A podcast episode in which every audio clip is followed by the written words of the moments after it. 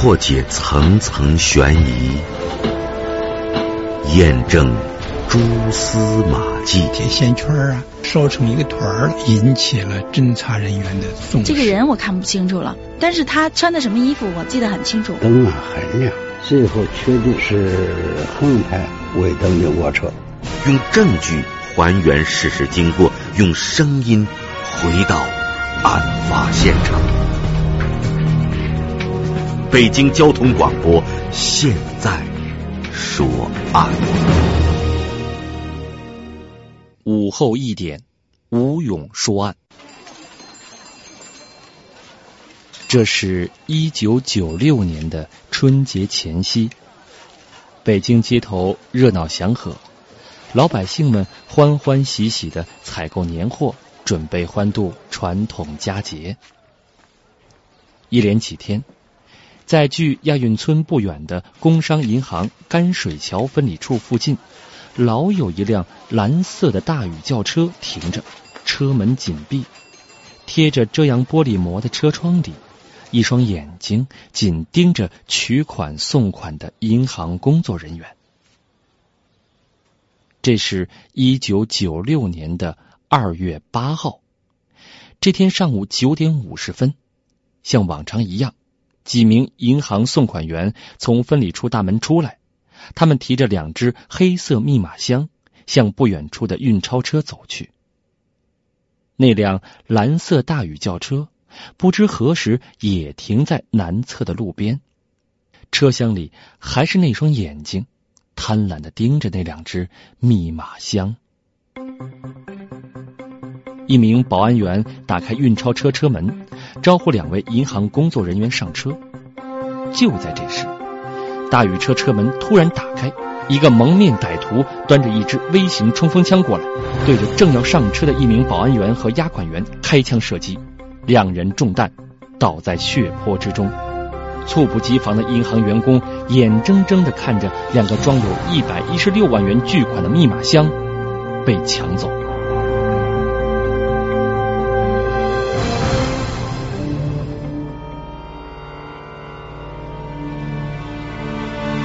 一九九六年，一连三起北京刑事档案中。首次有了持枪抢劫银行运钞车的记载，在光天化日之下开枪行凶抢劫巨款，京城上下为此震惊，群众议论纷纷。抢匪处心积虑，要干就干大的，他把目标瞄准了银行，尝试着去圆自己那血腥的梦。警方全力攻坚，正确的侦破思维。果断的决策指挥，终于有了这一天的惊喜。今日说案，为您讲述首都银行运钞车大劫案。接到报案后，刑侦处朝阳分局刑警迅速赶到现场，刑侦处、经保处和朝阳分局共同组成专案组，负责侦破。为我们回忆此案的。是原北京市公安局政治部宣传处的副处长王建武。几天后，在朝阳区安贞西里二十二号楼下，发现被劫匪抛弃的蓝色大宇车。专案组侦查员在车内提取到了两只被撬开的密码箱和案犯作案时蒙面用的羊毛衫袖筒。通过调查，这辆蓝色大宇车是韵达国际贸运代理有限公司二月六日。在二期剧场附近楼群丢失的。现场访问，目击群众反映劫匪身高一米七零左右，三十岁上下，体态中等，说的是普通话。二八劫案当中，两名银行员工遇难，一名受伤，一百一十六万元巨款被抢，罪恶的枪声震惊了整个京城。给即将来临的新春佳节蒙上了一层阴影。银行被抢的消息不胫而走，街头巷尾，人们都在议论着、猜测着。银行劫案的发生，更引起决策层的关注。中央领导指示北京市公安局尽快破案，市委公安部的领导也多次听取案情汇报，要求全力缉拿劫匪。应当承认，二八作案劫匪是十分狡猾的，作案时间短，没有留下痕迹。尽管侦查员们全力以赴，案情却没有突破性的进展。二八劫案成为北京市的挂账大案之一。随着全国严打斗争序幕的拉开，成为北京警方的攻坚之战。然而，这旧案未破，新案又发生了。时隔四个月之后，也就是一九九六年的六月三号，北京海淀区又发生一起持枪抢劫银行运钞车案件。这天早晨八点零五分，海淀区北下关街道联社一位干部驾驶着一辆黄色夏利车，从知春里建行取款之后返回。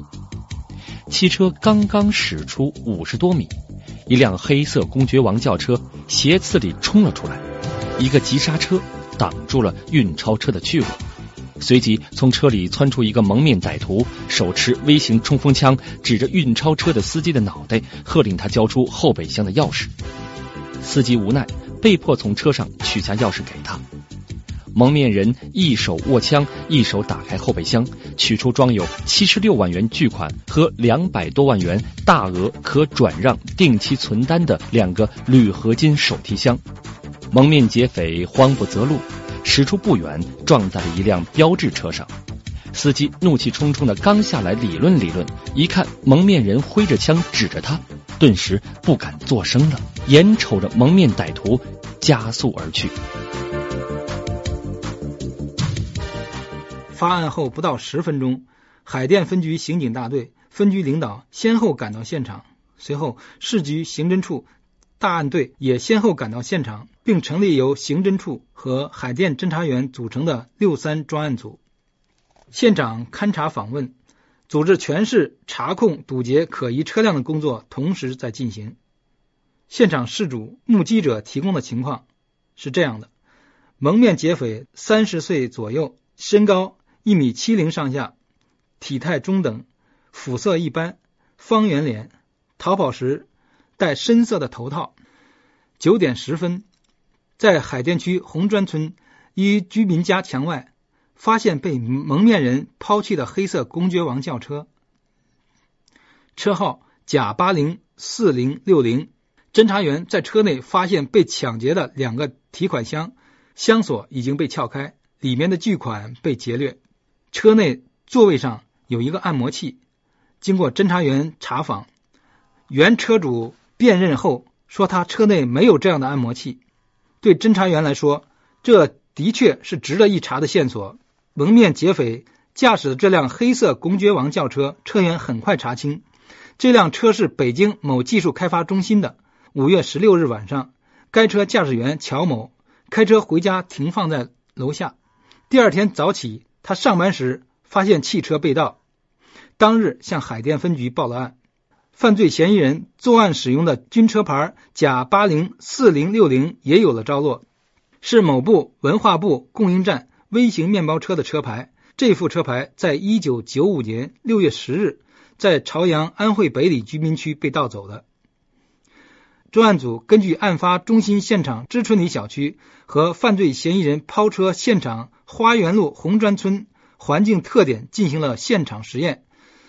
中心现场距抛车现场有两三公里路，在特定时间环境下，如按车速每小时六十公里的速度，沿犯罪嫌疑人逃跑时所经线路行驶，从案发中心到现场到抛车时间所需时间为五分钟。专案组经过综合分析，达成共识，认定这是一起经过精心策划和预谋的抢劫案。犯罪嫌疑人具有娴熟的驾驶技术，对车门锁性能构造熟悉，会使用并持有制式枪支，有盗窃、抢劫机动车行为或嫌疑，并于一九九五年六月以来使用过甲八零杠四零六零的军车车牌，是一名胆大妄为之徒。六月六号，专案组召集全体成员会议。制定了以六三案为主与二八案串并侦查，同时开展摸排嫌疑人的工作，查询作案车辆，力争尽快搜集到有价值的线索。专案组兵分几路，同时开展调查访问工作。现场访问组继续深入对当事人、目击者及抛车现场周边地区进行细致的访问，进一步了解犯罪嫌疑人具体面貌特征以及换乘车辆和逃窜去向的线索。重点地区摸排组根据掌握的线索，结合案情，逐人逐户进行访问，对重点嫌疑人提取指纹、足迹比对。线索调查组。对现场搜集到和群众提供的重点线索逐一查证，在犯罪嫌疑人抛弃的公街王轿车里发现的坐式按摩器，经过访问不是被盗车主的。侦查员在按摩器上发现写有“洛阳工商银行”的字样，便千里迢迢赶到洛阳古都调查。按摩器是一九九一年洛阳市工商银行为庆贺储蓄四亿元。给职工发放的福利奖品一共进了八百台。当时负责进货的科长病故了。一位参与发放工作的同志回忆：这些按摩器都发给了本系统，全在本市居住。侦查员在银行的协助下，一家家查访，一个个否定，最后剩下六个人已先后调往北京。他们又返回北京继续调查。六月七号。专案组获得了一个重要信息：住在方庄方兴园小区的群众反映说，曾经在九号楼附近见过这一车牌号的轿车停过。侦查员连夜走访，提供线索的是一位退休的话务员。他回忆说，五月中下旬的那天晚上九点多钟，他去街心公园扭完秧歌回家，走到九号楼门前马路北侧时，看见靠墙边停放着一辆黑色卧车。很干净，车头向东。当时他看到车牌是白色，由于职业特点，他对记忆号码很感兴趣。甲八零杠四零六零给他的印象很深。该楼共有住房一百九十三套，侦查员们逐户走访，一百四十四户没有发现可疑情况。对住北楼的驾驶员，通过单位保卫部门调查，也没有发现什么意外情况。侦查员们在此蹲守了几夜，对过夜停放的所有车辆，又对驾驶员进行了访问，也没有发现突出情况。在专案组这个点上紧张工作的同时，全市在面上的工作也紧锣密鼓的铺开了。以人找案，各级公安机关在全市范围内摸排嫌疑人，对旅店、饭店、出租房屋场所进行了清查。发动监所在押人犯揭发检举，提供线索，以车找人。首都主要新闻媒体向全市公布了简要案情，并播映刊发了黑色公爵王轿车图片及盗用的军车车牌，积极发动群众协助破案。以枪找人，北京市公安局结合枪支管理法，在全市大张旗鼓地开展了收缴非法持有枪支的专项斗争。对群众提供的涉枪线索，特别是军用枪支的线索，花大气力追查到底。与此同时，根据市委市政府的统一部署，全市金融商业网点、医院等易发案部位主要抓内部安全防范，教育职工提高安全防范意识，并不断改进完善各种技防措施。市有关领导亲自参与了全市安全防范大检查。及时发现和解决了一些问题，消除不安全隐患，应当说亡羊补牢的举措，为日后破案抓获案犯打下了很好的社会基础。亡命的疯狂，罪恶的欲念，再加上周密理智的策划，劫匪们像幽灵一般出现在北京警方面前。其实，侦查破案也常常要走一些弯路，警察。也是普通人，在经过欣喜、兴奋、失望的情绪起伏之后，他们并没有泄气。即使是在面对社会的种种议论和责难，那么面对这两起没有什么有价值破案线索的银行运钞车抢劫案，警方又是如何来开展工作的呢？在开展工作过程当中，他们又遇上了哪些问题，走了哪些弯路呢？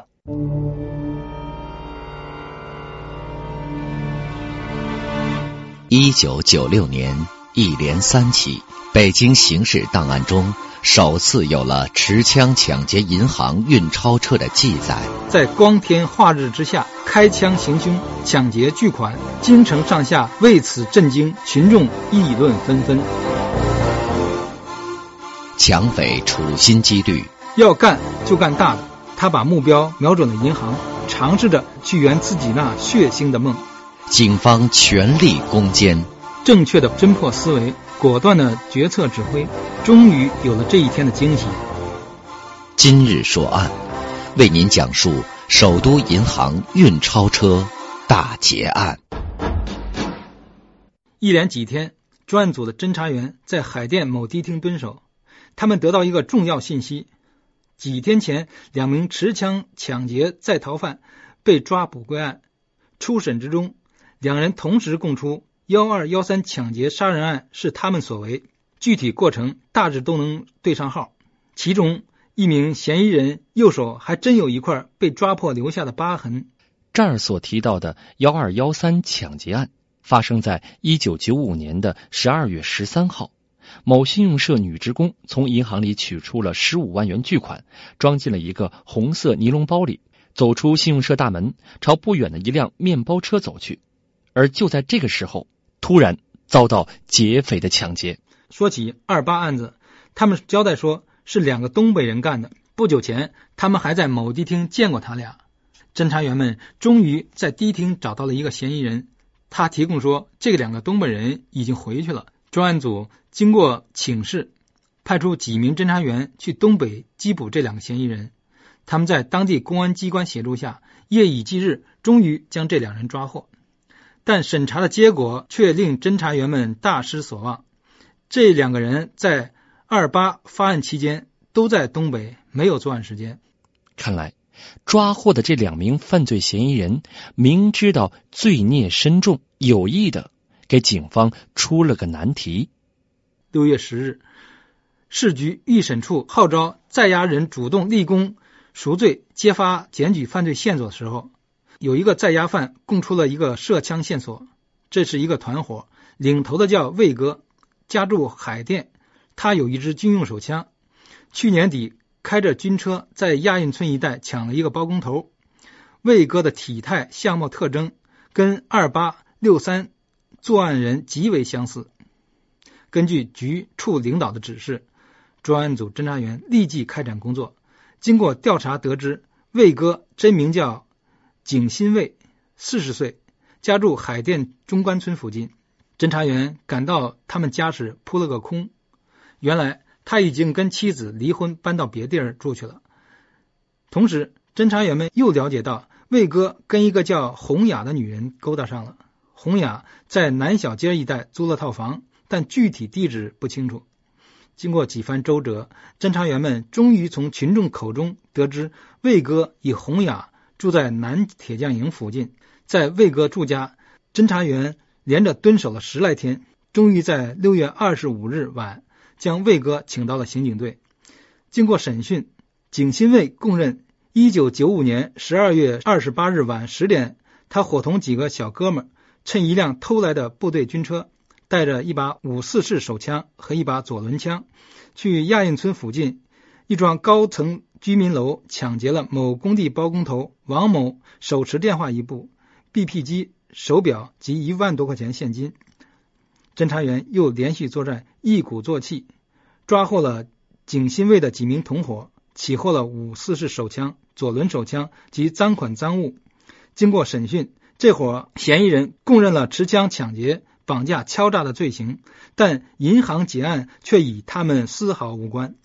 得到了一系列的线索，现在却又全被否定了。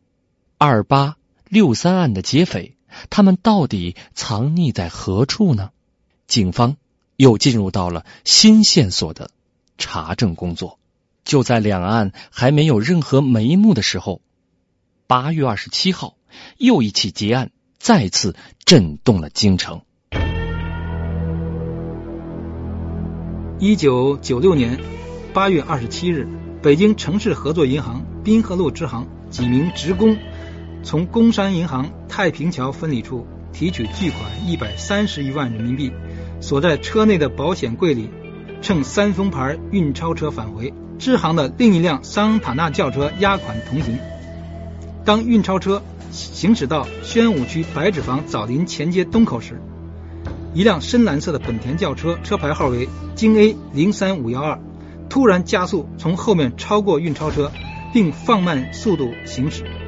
八点五十分左右，前方的蓝色本田车突然停下，运钞车司机按喇叭，探出头来，刚想理论几句，却见从本田车里钻出两名蒙面歹徒，每人双手持枪，分别窜到运钞车驾驶室两侧，举枪狂喊：“把门打开！”司机安保国一下明白这是遇到劫匪了，他故意拖延时间，没给他们开门。其中一名蒙面歹徒气急败坏地开枪将玻璃打碎，安保国负伤倒在驾驶座上。另一名歹徒在副驾驶处也同时开枪，并用枪托把玻璃敲碎，又朝支行职工李超身上开了一枪。歹徒打开车门，拔下车钥匙，去开运钞车的中门。并喝令车内的人交出钥匙。正在这时，银行会计李国春、保安人员杨晓东手持木棒、橡皮警棍冲过来。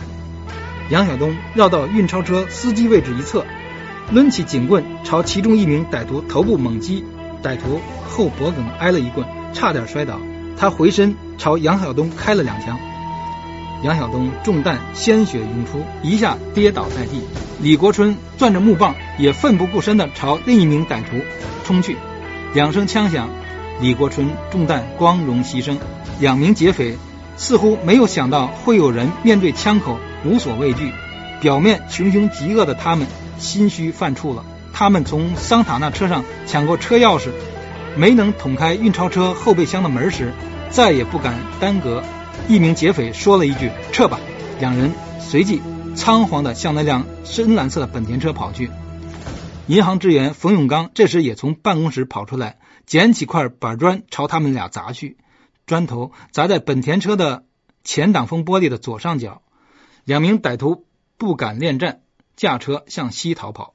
北京市公安局指挥中心接到银行的报警，立即全市布控，组织警方对案犯进行围追堵截。十点十分，丰台分局刑警队在玉林小区九号楼东北侧发现了劫匪抛弃的作案车辆，车内副驾驶及后座都被他们用纸点燃，但因车内缺氧，汽车没有燃烧。作案现场。和抛车现场的勘查访问同时进行。据作案现场事主和目击者提供，两名劫匪中一名身高一米七五左右，体态中等，穿一条迷彩裤、白色旅游鞋；另一名劫匪一米七零左右，穿蓝色工作服上衣，戴深棕色眼镜。根据现场子弹头、弹壳检验结果，劫匪使用的均为制式军用手枪。另外，从作案人的体态和倒车方式都和前两起案子相似。深入分析作案人作案的规律时，大家发现一个特点：他们为了迅速逃离作案现场，使用的都是盗窃来的高档轿车。二八作案是大宇，六三是公爵王，八二七是本田。如果我们的工作抢在他们倒车之后，作案之前，那么就会改变以往。他在暗处，我们在明处的被动局面，这一点从局长到侦查员们都形成了共识，果断决策从控制被盗高档汽车入手，加大对近期被盗轿车的查控工作，追踪调查，咬住不放。抢劫银行运钞车案接连发生，警方背负着巨大的社会压力。面对压力，北京警方将其转为动力，把仇恨化作了智慧。全局上下同心协力，投入着背水一战。那么，在新的工作思路确定之后，接下来又会取得怎样的成效呢？这三起抢案当中的劫匪能否被顺利挖出呢？劫匪如此的凶残与狡诈，他们又是什么人呢？说案，明天和您继续关注。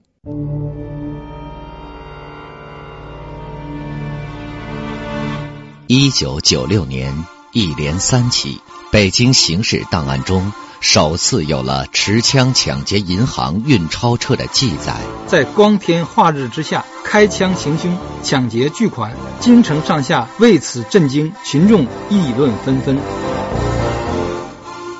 抢匪处心积虑，要干就干大的。他把目标瞄准了银行，尝试着去圆自己那血腥的梦。警方全力攻坚，正确的侦破思维，果断的决策指挥，终于有了这一天的惊喜。今日说案，为您讲述首都银行运钞车大劫案。